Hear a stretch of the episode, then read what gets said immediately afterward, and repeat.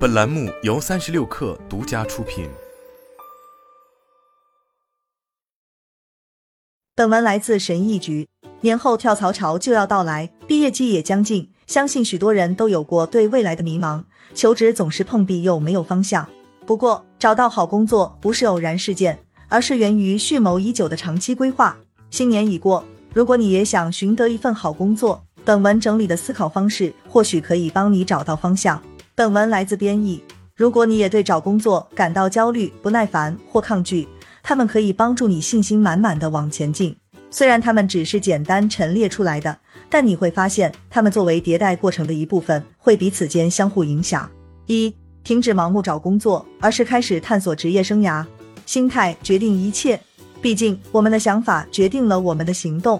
遗憾的是，我们常常以错误的心态开始找工作。就像我一样，我对第一个感兴趣的岗位总是过分关注。想象一下，你的工作积极性一直在下降。你每天醒来的时候，阻力越来越大。你做白日梦，但不付诸行动。你感到焦虑，却把它推到一边。这些感觉越来越多，直到你再也无法忍受。你需要一份新工作。你发送了一份又一份的简历，进行了一次又一次的谈话，但都无济于事。如果这听起来很熟悉，那么你只是在单纯找工作，而不是在探索职业道路。你过度关注眼前的问题，而不是长期的收益。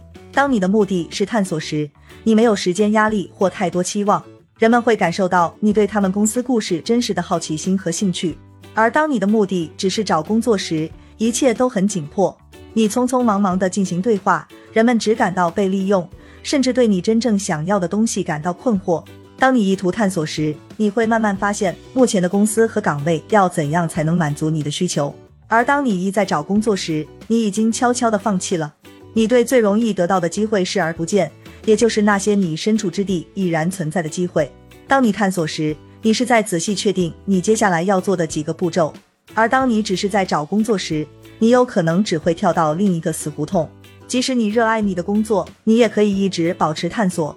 你不用敲门就可以打开这扇门，然后你可以选择走进去或转身离开。是的，在探索中获得结果需要花费更长的时间，但最后你会发现一个全新的世界，而不仅仅只是你下一顿饭的着落。二、确定你对工作的要求。我们经常把自己看作是求职中一个无能为力的课题，毕竟是否聘用我们是由一家公司或经理决定的，而事实上，工作是一种互惠互利的关系。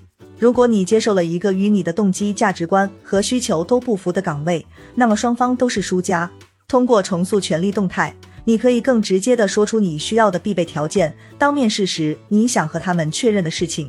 如果我早一点提出我的要求，我就会更快发现那家非营利组织工作环境的危险信号。你可以思考几个关键问题来确定你需求的优先次序。在报酬、工作时间和福利方面，你需要满足生活的最低标准是什么？什么样的团队文化对你来说是重要的？这对你评估公司的规模、结构和流程有什么影响？自主权和职位高低对你来说有多重要？在你愿意接受的职位和职称方面，你有什么要求？哪些事情你没有兴趣做？哪些技能是你真正需要培养的？你更想成为个人贡献者，还是与团队一起工作？你希望你是决策者，还是执行者，还是两者都是？别忘了了解你想法背后的原因，以确保你的想法是真实的。根据你的需要来给工作要求进行调整和排序，在探索和决策过程中，可以通过提供明确的指向来确定你的工作要求，以节省时间和精力。三、对你的兴趣进行分类。一旦你进入探索的心态，思考你想要什么和需要什么，你的思维很可能就会开始进入流动状态。让他们流淌吧，怀揣远大的理想，探索各种可能性。好好设想一下，如果你能做任何事，你会做什么？你一直以来的梦想是什么？如果你可以选择，明天你会想做谁的工作？但先别着急，就像我对那份非营利性工作所做的那样，写下你所有的想法。退一步讲，看看他们共同的主题是什么。这个过程首先让我看到了我最终想遵循的道路。当教练，在做了咨询工作之后，我一直专注于寻找正确的下一步工作。我也曾受我感兴趣事物的吸引。但我又试图把他们关进盒子里，而去追求我认为应该追求的角色。思考帮助我平息了我脑海中最响亮的声音，那个告诉我不要越界的声音。我可以听到自己的真实想法，知道自己想要什么。你也可以用很多方式对职业进行分类，这里有一些常见分类。是否有一个行业让你觉得很吸引人或有动力？你想在你的岗位中拥有什么技能和承担什么责任？是否有一个你热爱的产品或服务领域？你想要改变系统还是影响个人？